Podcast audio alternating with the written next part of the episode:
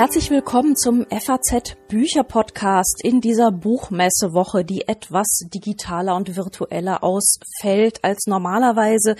Ähm, ich allerdings fühle mich wie immer, ich habe mich nämlich gestern Grippe impfen lassen und habe so ein leichtes Gefühl, das so an der Erkältung entlang schrammt. Das emuliert dieses Buchmessegefühl, das man eigentlich immer hat, ähm, vom leichten Schnupfen ganz gut. Wie geht's dir, Friedjof? ähm, es gibt immer mal äh, die belegte Stimme, die man dann, oder die kleine Heiserkeit, die man dann nach einem Tag in den Messehallen üblicherweise hat, Mitte Oktober. Liebe Andrea, ähm, die Grippeschutzimpfung habe ich schon äh, zwei Wochen hinter mir, aber auch die hat mich so ein kleines bisschen wackelig gemacht damals. Ich erinnere mich ganz gut. Ja, mit äh, bangem Blick schauen wir auf die kommenden Tage, sprechen ja. darüber mit Andreas Platthaus, unserem Literaturchef, aber vor allem sprechen wir mit ihm über den Deutschen Buchpreis, der am Montag vergeben worden ist an Anne Weber und ihr Versepos. Ähm, Annette, ein Heldinnen-Epos ist es genannt. Ähm, genau. Üblicherweise. Alle waren sehr Buch überrascht. Genau, genau und begeistert. Ähm, üblicherweise ist das ja der Auftakt einer Woche, in der Frankfurt Bücherhauptstadt spielt. Und äh, mit Andreas Platthaus sprechen wir über beides, den Preis und das, was vor uns liegt. Außerdem ist jetzt Anfang Oktober ein Buch erschienen, das uns neugierig gemacht hat. Ungebunden heißt es, ist geschrieben von der Schwedin Malin Lindroth und es geht, wie der Untertitel jedenfalls verspricht, um das Leben als alte Jungfer. Und Melanie Mühl hat das Buch für uns gelesen und erzählt uns, worum es darin geht. Auf unsere drei Fragen antwortet diesmal die Schriftstellerin Anja Kampmann, deren Debütroman gerade in Amerika Anerkennung findet. Und wie immer gibt's auch wieder ein Literaturrätsel und ein Gedicht. Wenn es damals, als der Deutsche Buchpreis erfunden wurde, nach Bodo Kirchhoff gegangen wäre, würde jedes Jahr am Montag vor der Frankfurter Buchmesse der Deutsche Romanpreis verliehen werden. Ähm, das war sein Glück, weil er vor ein paar Jahren selbst den Deutschen Buchpreis bekommen hat, nämlich für eine Novelle. Jetzt hat ihn Anne Weber erhalten für einen Epos, für Annette ein Heldinnen-Epos. Was ist das für ein Buch? Was ist das für eine Form? Was ist das für eine Autorin? Fragen über Fragen an Andreas Platthaus, Literaturchef der FAZ. Schön, dass Sie Zeit für uns haben. Ja, das freut mich auch immens, dass ich mir die Zeit dafür nehmen darf. Hallo Frau Diener, hallo Herr Küchemann. hallo. Hallo. Was ist das für ein Buch, das jetzt gerade mit dem Deutschen Buchpreis ausgezeichnet worden ist? Zuerst einmal für mich eine sehr überraschende Wahl, zugegebenerweise aber nicht deshalb, weil mir mich die Qualitäten des Buches nicht überzeugt hätten, sondern deshalb, weil es tatsächlich auf der Grenze dessen ist, was der Deutsche Buchpreis eigentlich auszeichnen will. Es gibt eigentlich zwei Bestimmungen dafür. Das eine ist eine ganz offizielle, nämlich eigentlich sollte ein Roman ausgezeichnet werden. Nun sagten Sie selber völlig zu Recht, das hat es auch schon mal anders gegeben. Zum anderen aber sollte möglichst auch ein Buch gewählt werden, was dann wiederum zwar der beste Roman des Jahres Jahres genannt werden darf, aber andererseits auch große Chancen hat beim Publikum richtig viel Erfolg zu haben. Bei Anne Weber ist ganz gewiss von der Geschichte her die beste Voraussetzung dafür gegeben, aber eben nicht unbedingt von der Form. Denn Anne Weber hat ein Versepos geschrieben, das heißt in einer Form von gebundener Sprache erzählt, die dann doch, glaube ich, einigem Leser vor Schwierigkeiten stellen wird. Was in gewisser Weise schade ist, weil das Thema grandios ist, andererseits aber natürlich auch die große Qualität dieses Buches ausmacht. Und ich muss zugeben, dass ich die Jury bewundere für den Mut, den sie hat, dieses Buch auszuzeichnen. Denn das ist nun wirklich einer der ge gewagten Prosaversuche der letzten Jahre. Und für Anne Weber freut es mich ganz besonders. Ich höre jetzt immer wieder, daran merkt man, ich habe das Buch selbst noch nicht gelesen, aber ich höre immer wieder, es sei trotz der Versform sehr leicht zu lesen. Können Sie sich da anschließen? Stimmt das? Das würde ich so pauschal nicht sagen. Das hat aber auch damit zu tun, dass Anne Weber eine Autorin ist, die ich im allerbesten Sinne als spröde Autorin empfinde. Und zwar insofern, als dass sie einen ganz großartig lapidaren Tonfall in ganz tief empfundene und auch historisch unglaublich aufgeladene Stoffe hineinbringt. Ich lese Anne Weber seit mittlerweile mehr als zehn Jahren sehr regelmäßig. Die fasziniert mich allein schon deshalb, weil sie sowohl auf Deutsch als auch auf Französisch schreibt und teilweise ihre eigenen Bücher aus dem Französischen ins Deutsche oder oder in die andere Richtung übersetzt hat. Und man merkt, was dabei für eine Präzision der Sprache bei ihr entstanden ist. Und ich kenne kaum jemand, der so skrupulös und gleichzeitig so exakt seine Worte wägt. Und das ist im Kontext eines, nun nennen wir es doch mal Gedichts, was natürlich ein Versepos in dem Sinne nicht ist, aber es ist eben doch eine ganz klar rhythmisierte Sprache. Das ist etwas, wo man erstmal in diesen Rhythmus hineinkommen muss. Und wenn man nicht bereit ist, sich daraufhin einzulassen, dann wird man gewisse Schwierigkeiten mit diesem Buch haben. Da habe ich leider keinen Zweifel dran. Sie haben auch keinen Zweifel, haben Sie gesagt, dass die Geschichte, die erzählt wird, ähm, der Stoff des Epos, ähm, fürs große Publikum geeignet ist. Jetzt verraten Sie schon. Worum geht's? Es ist eine ganz faszinierende, vor allem auch wahre Geschichte, die natürlich im Versepos auch wiederum literarisiert wird, allein schon qua Form. Aber im Großen und Ganzen nimmt Annette, so heißt ja dieses Heldinnen-Epos, ein konkretes Leben zum Vorbild, und zwar von einer französischen Resistancekämpferin, die heißt Anne Beaumanoir, also eigentlich nicht Annette, sondern Anne Beaumanoir. Und die hat nicht nur im Zweiten Weltkrieg bravourös gegen die deutsche Besatzung gekämpft, sondern auch, und das ist etwas sehr Besonderes, weil das eigentlich im Plan der Resistance gar nicht vorgesehen war, auch jüdische Kinder gerettet vor der Deportation. Und damit nicht genug. Nach dem Krieg ist sie zu einer unglaublich sozial und, und politisch engagierten Persönlichkeit in Frankreich geworden, die unter anderem auch für die algerische Unabhängigkeitsbewegung sich stark engagiert hat und dafür sogar für, zu einer Gefängnisstrafe verurteilt worden ist. Also diese Frau, die heute 97 Jahre alt ist, also immer noch lebt, ist wirklich eine unfassbar couragierte Person, die zweimal in der wirklich traurigen Geschichte des 20. Jahrhunderts auf der richtigen Seite gestanden hat und teilweise hohe Preise dafür selbst gezahlt hat. Neurophysiologin ist sie auch noch, also sie kann praktisch alles. Und ich glaube, und ich glaube, Anne Weber hat sie ja auch persönlich getroffen und kam dann da auf den Stoff, ne? Das ist ganz typisch für Anne Weber. Äh, sie ist überhaupt keine Autorin, die ganz abgehoben erzählt oder, oder sich jetzt unglaublich fantastische Geschichten ausdenkt. Ihre frühen Romane sind ganz stark am eigenen Leben entlang erzählt und hier war ganz offenkundig die Faszination für die Begegnung mit dieser alten Dame, die aber offenkundig noch ganz fit ist und wunderbar zu erzählen weiß, so beeindruckend für sie, dass sie sich gesagt hat, daraus muss man ein Buch machen. Und gerade um nicht einfach das Leben in Form einer Biografie nachzuerzählen, hat sie diese Versform gewählt. Und das halte ich in der Tat wirklich für einen Geniestreich, weil man damit wieder eine Literarisierung in dieses nur zu wahre Schicksal hineinbekommt, was dann noch wieder einen großen poetischen Reiz über das reine beeindruckende Erzählen hinaus entfaltet. 97 also ein bewusster ist, Schritt ins 97 ist Armand Beaumanoir jetzt 23 geboren, also wirklich sehr alt und äh, wenn man da noch fit ist, auf jeden Fall zu beneiden. Das ist wirklich wahr. nur, nur so als Info-Snippet jetzt mal kurz zwischendurch. Du hast dich schon schlau gemacht. Ich, ja, tatsächlich. Ich finde das Konzept ganz interessant, sozusagen einen bewussten Schritt ins Artifizielle zu gehen, um der Doku-Fiction, wenn man so will, zu entgehen. Oder auch vielleicht auch der eigenen, dem eigenen Hingerissensein ein bisschen ins Formale auszuweichen.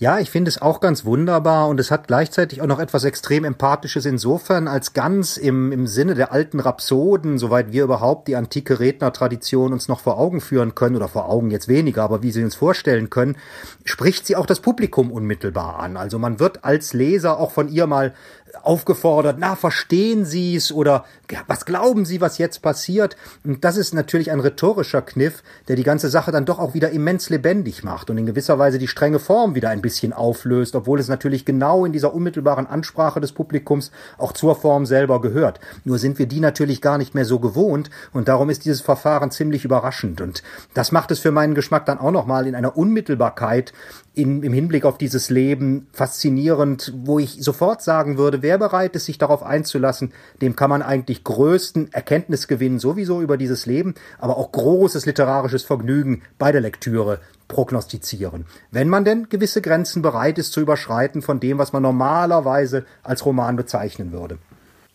Wir sind ja jetzt auch ein Service-Podcast. Äh, wenn ich noch nichts von Anne Weber gelesen habe, was korrekt ist, wo fange ich denn am besten an? Wo zeigt sie sich denn vielleicht am zugänglichsten?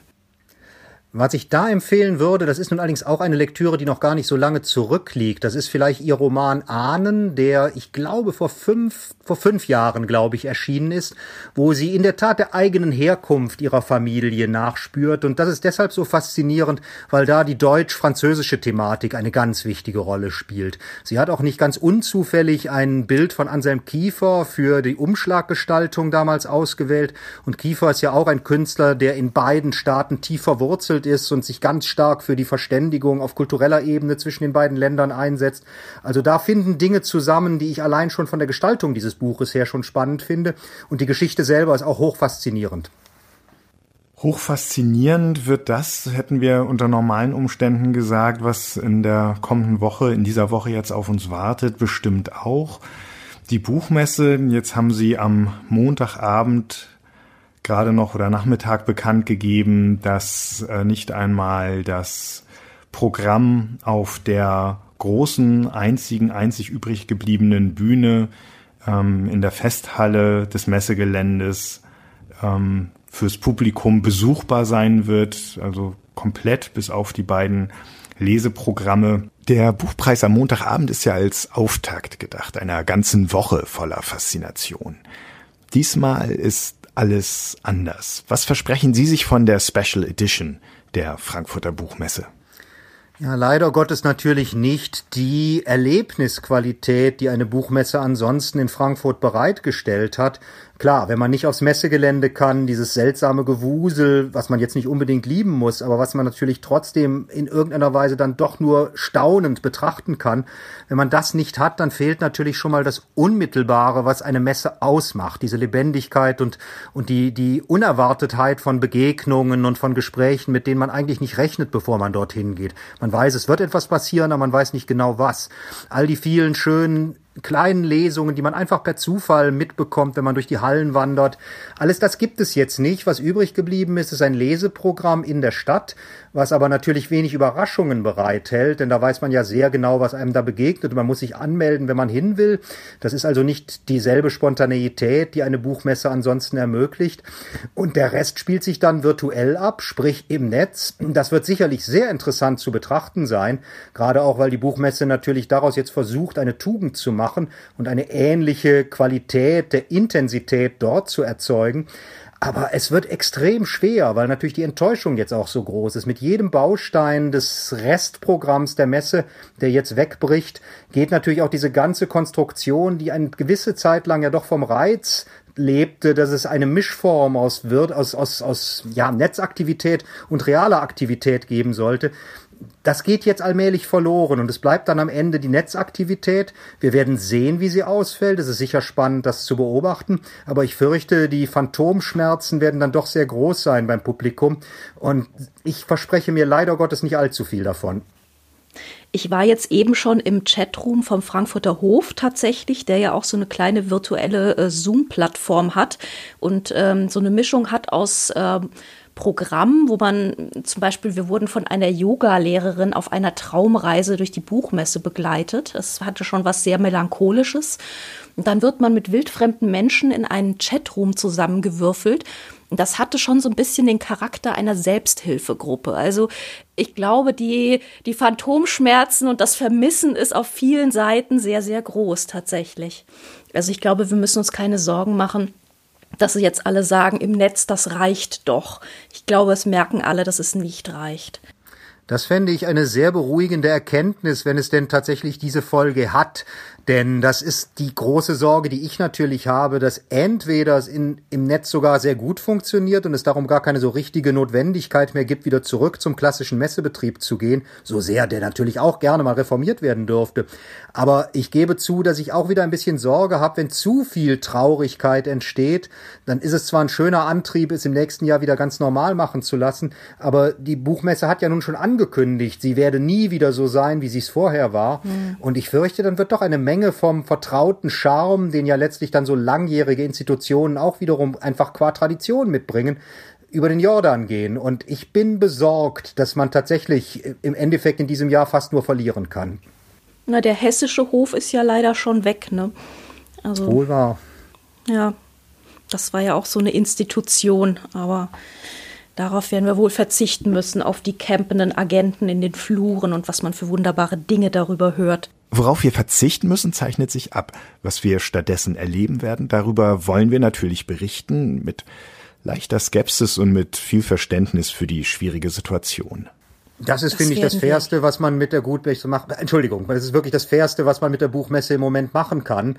Denn natürlich ist es aller Ehren wert, dass die überhaupt dieses Wagnis eingegangen sind. Dass das Programm vielleicht nicht ganz so durchdacht war, wie wir uns das erhofft hatten, das steht jetzt auf einem anderen Blatt. Aber es wäre wirklich eine Schande, wenn all der Mut, den die nun auch bewiesen haben, vollkommen verschwendet gewesen wäre. Darum, ja, auch mit Sympathie betrachten, was da passiert und mit Nachsicht, denn die können wirklich nicht bei allen Sachen was dafür. Ich war jetzt tatsächlich auch in diesen Chatgruppen mit einer Dame von der Buchmesse zusammen, die normalerweise irgendwie Key Account Managerin ist und dann im März so ziemlich schnell plötzlich zu irgendeiner äh, Digital-Event-Organisatorin äh, befördert wurde. Und die sitzen natürlich da und rudern ne? und ähm, oh ja. müssen jetzt innerhalb von sehr wenigen Monaten was auf die Beine stellen. Also das ist schon auch wirklich bewundernswert. Und äh, ja, schöne Grüße an die Kollegen am anderen Ende von Frankfurt an dieser Stelle. Wir haben mit dem Versuch, das Gesprächsprogramm vom Buchmessestand der FAZ ins Netz zu verlegen, im Kleinen, im, im ganz Kleinen erlebt, was es im Großen heißen muss, eine solche Umlagerung ins Digitale vorzunehmen. Alles Gute an dieser Stelle an die Organisatorinnen und Organisatoren der Buchmesse und Ihnen, lieber Herr Platthaus, vielen Dank. Vielen Dank an Sie. Viel können wir über diese Buchmesse Special Edition, die, wie sie dieses Jahr ja aufgelegt wird, noch nicht sagen. Sie geht ja gerade erst los. Aber am Freitag, also schon mal als kleine Empfehlung, wird sie Thema im Podcast für Deutschland der FAZ sein. Da wissen wir dann hoffentlich schon ein bisschen mehr, haben uns diverse digitale Chatrooms angeguckt und äh, werden erzählen, wie es so war.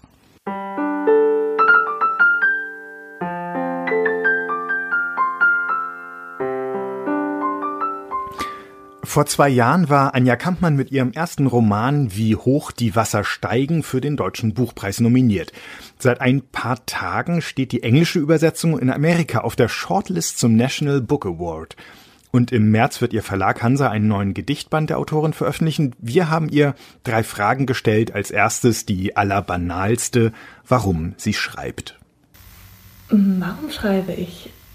Weil, also also ich glaube, wenn man Bücher ähm, betritt, dann hat man wie so eine Art Ort oder dass Sprache auch ein, ein Ort sein kann oder eine Erfahrung, die man macht, ähm, wenn man irgendwie ins Erzählen oder in ein Gedicht eintritt wie in so einen Raum und ähm, dass das eigentlich irgendwie auf eine Art auch immer ein, ein Wunder bleibt. Also dass man sich auch Menschen, die vor langer Zeit geschrieben haben oder irgendwo sehr fern, ne, weit ableben, äh, sehr nah und irgendwie verbunden fühlen kann, das finde ich unglaublich. Das könnte auch die Antwort auf Warum lesen Sie gewesen sein. ähm, würden Sie als Lyrikerin und als Erzählerin unterschiedlich auf die Frage, warum Sie schreiben, antworten? Oder ist das eine Antwort, habe ich mich gefragt, als ich äh, mir die Frage gerade vergegenwärtigte? Mhm. Oder, ähm, naja, Ihre Antwort könnte auch beides umfassen, wird beides umfassen. Also jetzt nochmal zum Schreiben. Hm, also ich weiß nicht, es sind schon verschiedene Modi, in denen man Lyrik schreibt und Prosa, aber ähm, hm, wie soll man das jetzt sagen? Also, ich glaube ganz genau, warum man schreibt, das kann man vielleicht nicht genau erklären, aber es hat sicherlich sehr viel damit zu tun, dass es eben diese Faszination gibt für das, äh, was dabei entsteht und dass man eigentlich auch selber ähm, Räume aufstößt und entdeckt, die man vorher gar nicht kannte. Oder also ich habe auch immer das Gefühl, man, also beim Schreiben viel zu lernen. In der Prosa vielleicht noch mehr, dass man irgendwie mit Recherchen oder im Schreiben wirklich äh, auch in einen, also andere Räume betritt oder auch ein bisschen jemand anderes sein kann oder sehr weit hinter ähm, einen Text zurücktreten kann, in dem dann Dinge passieren, die mit dem eigenen Leben vielleicht auf den ersten Blick erstmal wenig zu tun haben. Und in der Lyrik würde ich denken, ach, es ist schwierig, da den Unterschied jetzt zu sagen. Vielleicht kann man einfach bei der Prosafrage hm. aufhören. Also irgendwie die in den Gedichten ist es ja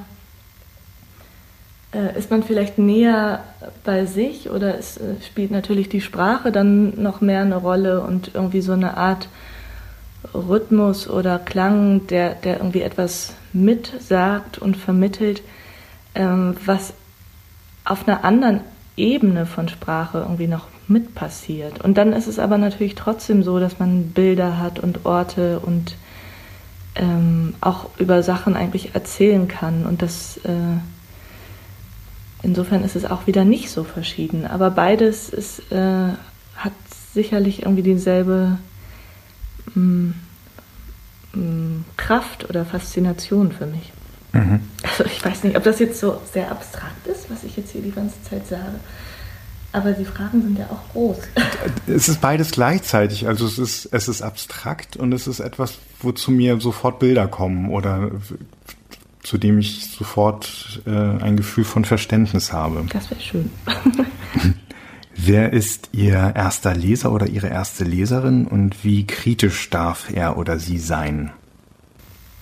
Also ich glaube, mein erster Leser für lange Zeit bin ich selber. Also weil ich irgendwie sehr lange brauche, um Sachen aus dem Haus zu jagen oder irgendwie aus der Hand zu geben. Also bevor sie der Lektor oder so sieht, ähm, gibt es vielleicht eine gute Freundin oder mein Freund oder so, die mal was zu sehen bekommen. Aber ich habe das Gefühl tatsächlich, dass ich die meisten Sachen so ein bisschen mit mir ausfechte und dann dann eigentlich der Moment kommt, in dem ich dann versuche ähm, zu sehen, ob, ob das so verstanden wird, wie ich das, ähm, wie ich das äh, gemeint habe. Also zum Beispiel war es so bei dem Roman, weil der so mhm. viele Ebenen und Zeitschichten und Bilder hat, dass ich immer die Sorge hatte, ähm, dass es vielleicht zu viel ist oder zu anstrengend, weil man sich als Leser sehr darauf einlassen muss, aber gleichzeitig irgendwie dachte, dass es genau der Weg ist, wo, in, also, oder die Art ist, in der ich diese Geschichte erzählen möchte oder auch kann, also eigentlich das Format, was das auch verlangt und ähm, da war es dann eher so, dass ich das auch sehr lange einfach für mich behalten habe und äh, Leute vielleicht einzelne Szenen mal kannten, aber wie das Ganze dann am Ende mhm. zusammensteht, das war, ähm, das habe ich dann sehr mit mir ausgeboxt. Also ich glaube, ich bin jemand, der Sachen sehr lange behält und dann relativ fertig erst überhaupt jemanden sehen lässt. Ja. Aus dem Haus jagen, das war Ihr erstes Bild, klingt ja fast so, als würden die Texte noch bei Ihnen bleiben wollen. Und es geht ähm, umgekehrt ja auch vielen Schriftstellerinnen und Schriftstellern so, dass sie sozusagen diesen Moment fürchten oder in dem Moment, in dem sie dann was abgeschickt haben, denken, vielleicht doch noch nicht fertig gewesen oder so. Gibt es das bei Ihnen? Ja, ich glaube, man hat als, äh, als Autorin hätte, hatte, hätte ich immer die Tendenz, äh, Sachen noch weiter zu bearbeiten oder und dann gibt es aber diesen Moment, wo hm. man das Gefühl hat, man ist so vertieft in einen Text oder in eine Sache oder in ein Thema, dass man in dem Moment Entscheidungen trifft und die kann man irgendwie später vielleicht gar nicht so genau erklären, aber sie sind aus dem Text heraus richtig. Und ich glaube, wenn man dann danach anfängt, noch weiter daran rumzuprökeln mhm. und zu basteln und ähm, dass es dann viel kaputt macht. Und deswegen meinte ich aus dem Haus jagen, weil ich glaube wirklich, man muss dann äh, auch loslassen oder muss es dann ähm, ja irgendwie eben in die Welt schicken und ähm, auch ja dann die Finger auch davon lassen. ja. Man muss diesen Zeitpunkt merken, an dem der Text jetzt mal sich selbstständig machen muss. Ja, also genau, ich glaube, der Text äh, ist dann auch auf eine bestimmte Art klüger als man oder ähm, dass man wenn man ihn geschrieben hat und die Dinge an ihrem Platz stehen, dann gibt es immer so eine, also, also die Versuchung, gerade wenn man das Ganze auf dem Rechner hat, äh, daran irgendwie unendlich rumzuschnibbeln. Und ähm, irgendwann hat er aber irgendwie eine Form und ich glaube, ähm, vielleicht ist es auch so, dass äh, Schriftsteller versuchen, ihre Texte irgendwie wasserdicht zu machen, also gegen Kritik oder dass sie eben lose Enden ähm, hm.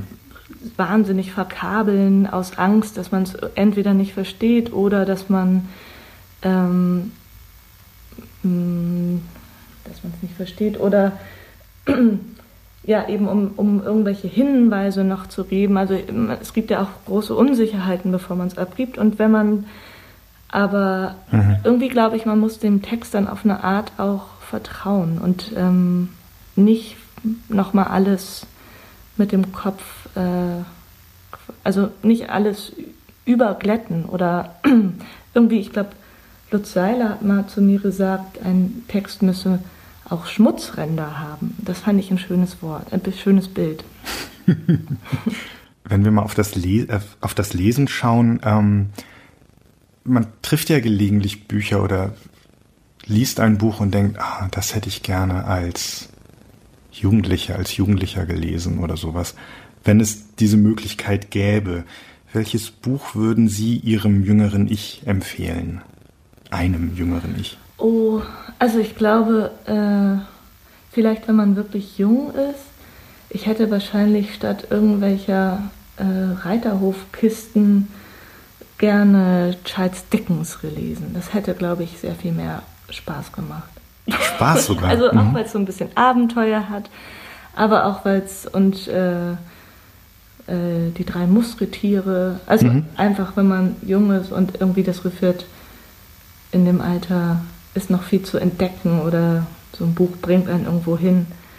Ja, also ich glaube, es gibt viele Bücher, die ich gerne früher schon entdeckt hätte. Also vielleicht dann später vielleicht so mit so 17 oder so, wenn mir da jemand schon Comic McCarthy vorgelegt hätte, dann wäre das vielleicht auch wahnsinnig hm. toll gewesen. Also, aber dann vielleicht entdeckt man die Sachen dann auch zu einem Zeitpunkt, wo sie einem was bedeuten. Ich glaube auch, das Verrückte ist ja, dass man äh, ein Buch dann irgendwie auch sehr verschieden liest, je nachdem, in was für einer Phase man selber gerade ist. Also, ja. Ja. Ich habe irgendwann mit Mitte 30 das Buch wieder gelesen, das ich als erstes aus dem elterlichen Bücherschrank gepflückt habe, nachdem meine Mutter mir gesagt hatte, äh, bleib du mal bei deinen Jugendbüchern mit 14. Ähm, die Bücher bei uns im Schrank, das sind Erwachsenenbücher, damit kannst du dich später befassen und so weiter. Und ich habe natürlich sofort aufgehört, Jugendbücher zu lesen und wahllos zugegriffen. Und 20 Jahre später war das ein anderes Buch. Und was war das? Ähm, Gabriel García Márquez, mhm. ähm, Liebe zu den Zeiten der Cholera. Ah, toll. Ich war äh, letztes, nee, vorletztes Jahr war ich da, äh, in der, in Cartagena. Mm. Äh, und das war, ja, wow. da war ich auch völlig, also da gibt es jemanden sogar in dem Theater, wo, äh, also diese Loge, wo er mal drin ist. Es wird irgendwann beschrieben. Ähm, mm. Fand ich auch wahnsinnig toll. Genau, mm. das hätte ich auch das gerne früher gelesen. Liebe in den Zeiten der Cholera ist auf jeden Fall äh, großartig. Und ich glaube, man versteht es auch früh. Ich glaube, äh, man hat lange, also Jugendbücher sind dann manchmal auch so sehr in den, also erzählen quasi die ganze Zeit von einer Welt, die einem eh schon bekannt ist. Und dann ist es, äh, ja, vielleicht unterschätzt man Jugendliche auch so ein bisschen.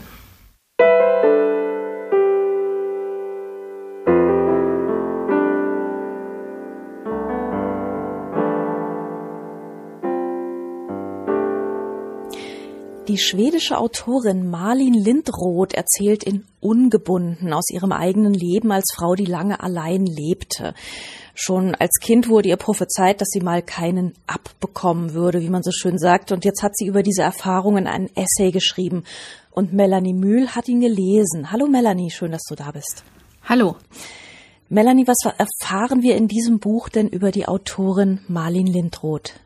Also wir erfahren erstmal, äh, dass es sich um eine Frau Anfang 50 handelt, die ähm, alleine lebt ungewollt alleine, das ist ja wichtig, ungewollt alleine und die eigentlich eher ganzes Leben auch damit verbracht hat, ähm, sich nach Zweisamkeit zu sehen, sich danach zu sehen, begehrt zu werden und eine Liebesbeziehung aufzubauen. Sie hatte eine Liebesbeziehung, lebte auch einige Jahre mit einem Mann zusammen, da war sie recht jung und dachte sich dann aber, hm, das kann es jetzt noch nicht gewesen sein, da wartet vielleicht noch mal was Besseres, Aufregenderes, Elektrisierenderes auf mich und dann hat sie diesen Mann verlassen und ist in die, äh, ist nach Göteborg gezogen und ähm, ja, blickt jetzt in diesem Essay zurück auf die Jahre, äh, in denen gewissermaßen aber nichts Besseres passiert ist, sich aber Absage an Absage reiht und sie Affäre für Affäre durchläuft und dabei auch nicht glücklich wird.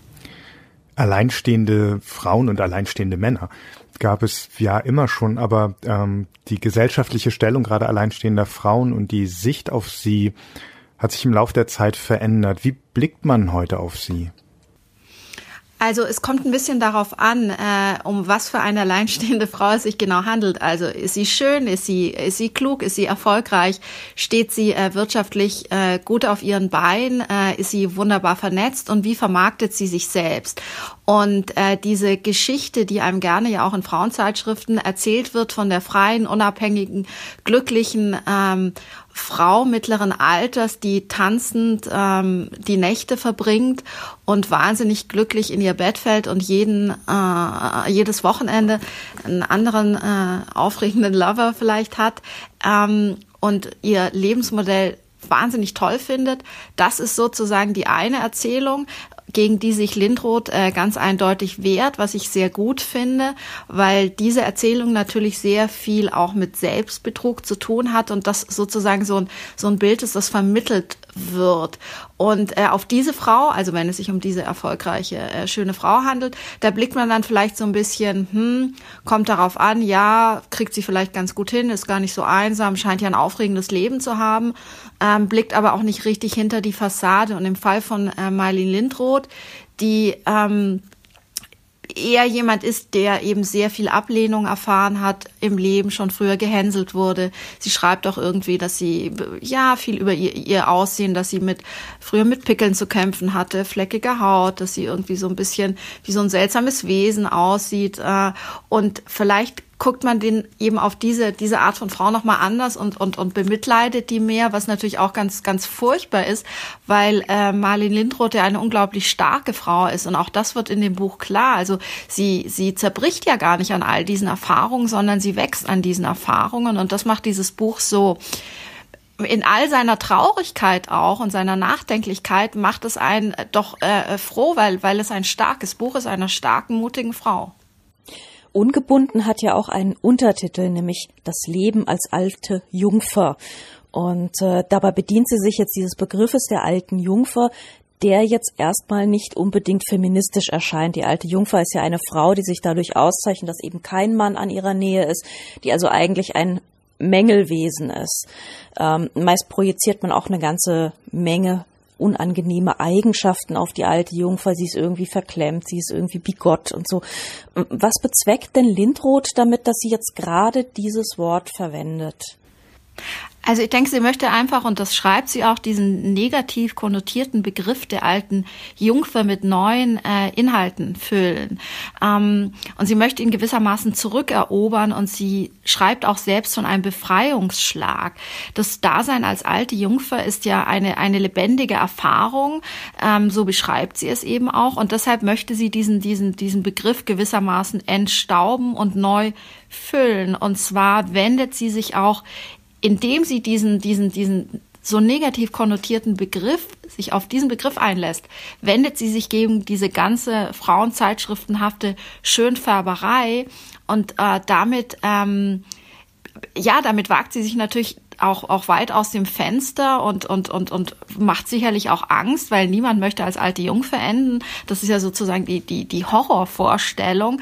Aber sie, sie legt den Finger auf die Wunde und sagt, schaut mal genau hin, wie viel Alleinstehende gibt es denn und, und, und wie leben die eigentlich und wie einsam sind die denn auch, auch wenn sie sozusagen ihre ganze Energie in ihre Vermarktung eines glücklichen Lebens oder einer halbwegs schillernden Fassade investieren. Was sehen wir denn dahinter? Was sind die Geschichten, die wir sonst nicht hören? Und diese Geschichte will ich euch erzählen und deshalb nimmt sie den Begriff der alten Jungfrau und ich finde das einen sehr, sehr klugen Schachzug.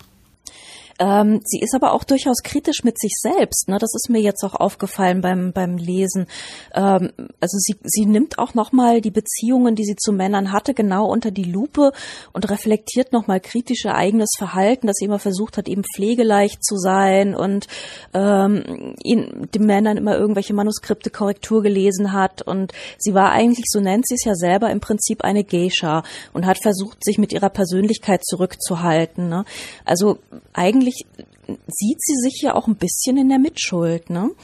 Absolut. Und das ist ja, das ist so toll, dass sie eben nicht davor zurückschreckt, auch ihre eigenen Fehler zu benennen und, und auch nicht auf der einen Seite den, den bösen Mann zeichnet, der sie einfach nicht haben will, der sie nicht begehrt, sondern eben gleichzeitig auch ihre Rolle reflektiert, was du gerade gesagt hast, dieses sehr unterwürfige, dieses angepasste. Und sie schreibt auch irgendwann, sie, sie guckt irgendwie zurück und alles liegt in einem Nebel und sie fragt sich, was habe ich eigentlich die letzten 30 Jahre gemacht? Und das sind natürlich auch ganz schreckliche Begegnungen. Und und man fragt sich, warum hat sie diese Männer nicht viel schneller aus ihrem Leben verbannt und geschmissen?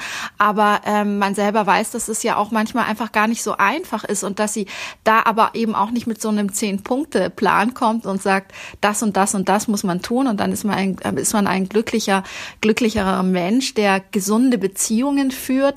Sie spricht ja auch davon, dass sie 15 Jahre in, in, in Psychotherapie gegangen ist und, und dass ihr das auch wahnsinnig geholfen hat. Aber offenbar hat sie eben auch diese Zeit gebraucht, um jetzt eben dieses Buch auch vorzulegen und ähm, schonungslos auch ihre eigenen Fehler zu benennen. Es klingt nach einem fast erschütternd mutigen Buch, also einem Schritt, sich der eigenen Geschichte auf diese Art zu stellen und dann auch der eigenen Geschichte sich auf diese Art öffentlich zu stellen.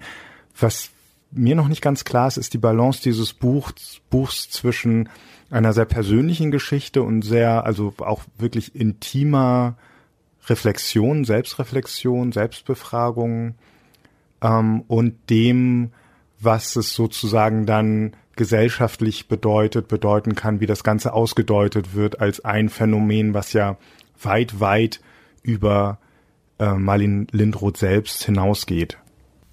Absolut. Und ich finde es eben, dass es so persönlich ist, macht es macht dieses Buch für mich eben so so stark und auch so eindrucksvoll und man liest es wirklich, also ich habe es ganz gebannt gelesen und gleichzeitig wirft sie natürlich immer, das spielt immer eine Rolle. Ähm, mal wird sie expliziter, mal nur im Subtext. Aber die Frage natürlich, ähm, welchen Stellenwert in der Gesellschaft hat die alleinstehende Frau? Wie blicken wir auf sie? Von welchem Alter an werden Frauen gewissermaßen unsichtbar? Diese Unsichtbarkeit spielt auch eine große Rolle. Wie kommt man damit zurecht und welche Geschichten möchte man auch von Frauen lesen oder über Frauen lesen, die auch dieses Dasein, das überhaupt gar kein trauriges Dasein sein muss, ganz im Gegenteil. Aber es ist sozusagen auch die, die, diese Vorstellung vom Glück, die im eigenen Kopf herrscht, auch mit dem Blick auf andere Beziehungen, das nur in der Zweisamkeit mit, mit Familie, mit irgendwie Reihenhaus, äh, SUV und so weiter, ähm, dass nur darin die, die, die, die Erfüllung liegen kann.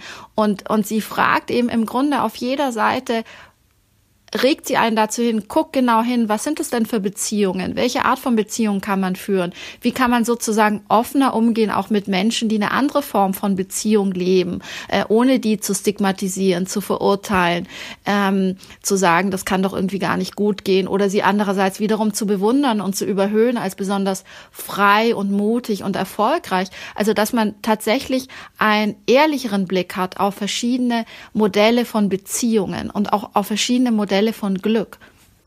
Es gibt ja so diesen Mythos, dass es für jedes Töpfchen ein Deckelchen gibt. Ne? Das wird, kriegt man ja eigentlich auch von Kindheit an eingebläut. Und ähm, ich frage mich, wie, wie kann man das denn eigentlich überwinden? Muss man über das Alleinsein überhaupt mehr sprechen? Wie kann man das, wie kann man dieses Stigma des Allein oder des Einsamen eigentlich brechen? Gibt sie da Ansätze? Also ich glaube, der, der, der entscheidende Ansatz ist, dass sie darüber schreibt und dass sie es eben, wie gesagt, so schonungslos benennt und dass sie auch auf keiner Seite es irgendwie ähm, ähm, ähm schön färbt oder ein, ein helleres Licht drückt. Und ich glaube, dass es tatsächlich diese Art von Geschichten sind, die wir zu wenig lesen, auch hierzulande zu wenig lesen und zu selten lesen ähm, stattdessen über purzelnde Pfunde und äh, der Weg zum Glück über Gewichtsverlust und so weiter. Also ähm, das finde ich finde ich schon schon wichtig. Ich glaube, dass man, äh, dass es tatsächlich über Erzählungen funktioniert, dass man auch den eigenen Blick vielleicht weitet und auch die eigenen Vorstellungen hinterfragt und es gibt ja eine gewisse Tendenz, auch das eigene Lebensmodell zu rechtfertigen oder als, als, als besonders, äh, als selbstgewählt darzustellen. Und das sagt sie eben auch ganz deutlich, dass sie das Alleinsein gar nicht gewählt hat. Es ist gewissermaßen auch über sie gekommen. Sie hatte andere Pläne. Aber wenn man mal ganz ehrlich ist, welche Pläne erfüllen sich denn schon? Das sind ja die, die wenigsten. Aber es wird einem eben immer suggeriert, dass in einer Optimierungsgesellschaft man sich nur genug anstrengen muss, dann klappt es schon. Und zwar auch mit dem Deckelchen und dem Töpfchen. Aber so ist es eben nicht. Ungebunden, das Leben als alte Jungfer von Marlin Lindroth hat ein Vorwort von Theresa Bücker, ist im Pieper Verlag erschienen, 115 Seiten und kostet 12 Euro. Melanie Mühl hat es für uns gelesen. Vielen Dank für deine Einschätzung, Melanie. Ich danke euch. Wir kommen jetzt zu unserem Literaturrätsel. Tillmann Spreckelsen erzählt die Geschichte eines bekannten Romans aus der Sicht einer Nebenfigur. Wer, nachdem er das Rätsel gehört hat, weiß, wie die Figur und Werk heißen, kann mitmachen. In der Augustwoche war es Annika Settergren, von der ich auch noch nicht wusste, wie sie mit Nachnamen heißt, um ehrlich zu sein. Eins der beiden Nachbarskinder von Astrid Lindgrens Pippi Langstrumpf. Unter den richtigen Einsendungen haben wir ein Exemplar verlost von Es war einmal, die wahren Märchen der Brüder Grimm und wer sie ihnen erzählte, herausgegeben von Heinz Röllecke und Albert Schindehütte aus der anderen Bibliothek. Herzlichen Dank an den Verlag für den Preis. Und vielen Dank natürlich auch diesmal an alle Teilnehmer. Gewonnen hat Silke Bretschneider aus Grimma. Wir gratulieren. Und ob Sie diesmal mitmachen, das hängt davon ab, ob Sie jetzt herausfinden, um welches Werk und um welche Figur es in unserem neuen Literaturrätsel gehen kann. Als mein Bruder den Mann zu uns brachte, war er sein Gefangener. Und so habe ich ihn auch behandelt, als mein Bruder mich anwies, ihn zu pflegen. Schließlich hatten er und seinesgleichen uns genug angetan. Anfangs haben wir sie aufgenommen. Warum auch nicht? Das Land ist groß und gehört keinem. So meinten wir zumindest, aber die Fremden dachten anders. Was sie sich nahmen, behielten sie, und uns drängten sie immer weiter zurück. Einer von ihnen kam vor vielen Jahren zu uns, er wurde unser Lehrer und Freund. Als die Fremden auch ihn ermordeten, rüsteten sich die Männer zum Kampf. Sie hatten Erfolg, und dann brachte mir mein Bruder diesen Mann, der kurz davor war zu sterben. Er ist durchgekommen, und ich habe alles dafür getan, was ich tun konnte. Jetzt soll er, schwach wie er noch ist, noch einmal um sein Leben kämpfen. Mich geht das nichts an. Und dennoch, dennoch hoffe ich auf ein Wunder. Haben Sie eine Idee, wer da spricht und aus welchem Buch er erzählt? Dann schicken Sie uns Ihre Lösung bitte bis zum 6. November an die E-Mail-Adresse, die Sie hoffentlich alle schon auswendig kennen, bücher-podcast.faz.de und Bücher natürlich mit UE. Aber bitte schicken Sie nur einmal und bitte bringen Sie nicht die ganze Familie dazu, weitere E-Mails mit der Lösung zu schicken. Das wird uns nämlich gerade ein bisschen viel. Unter den richtigen Einsendungen verlosen wir diesmal Johann Friedrich Naumanns wunderschönes Werk Die Vögel Mitteleuropas, eine Auswahl aus den Bänden des größten hiesigen Ornithologen in der ersten Hälfte des 19. Jahrhunderts. Auch diesmal aus der anderen Bibliothek. Vielen, vielen Dank für die Preisstiftung.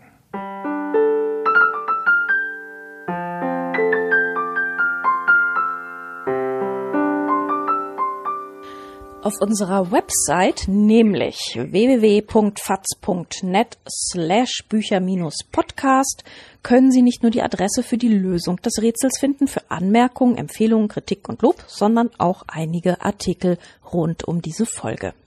Mitte November wollen wir die 15. Folge unseres Bücherpodcasts veröffentlichen. Ein Thema dann Philipp Ordings 99 Variationen eines Beweises, von dem unser Kollege Dietmar Dart sagt, der Verstand habe bei diesem Buch viel zu lachen. Das wüssten wir natürlich gerne etwas genauer.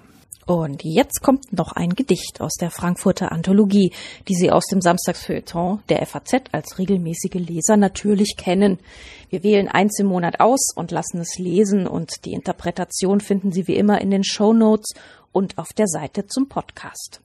Diesmal ist es Sensualistisch oder was von Elfriede Gerstl. Es liest Thomas Huber. Wir wünschen alles Gute, sagen vielen Dank und bis bald. Bis bald.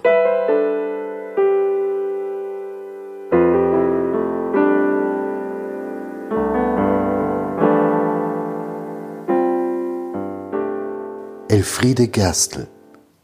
Sensualistisch oder was? Wenn ich grad will, bin ich die Wolke überm Schwedenplatz. Bin der Obstkuchen und das klebrige Messer, das entschneidet. Ich krieche in den verblühenden Rosenstrauß auf meinem Fenstersims. Blöd hineinfühlen kann ich mich gut in dieses und jenes nur geheim halten sollte ich es halt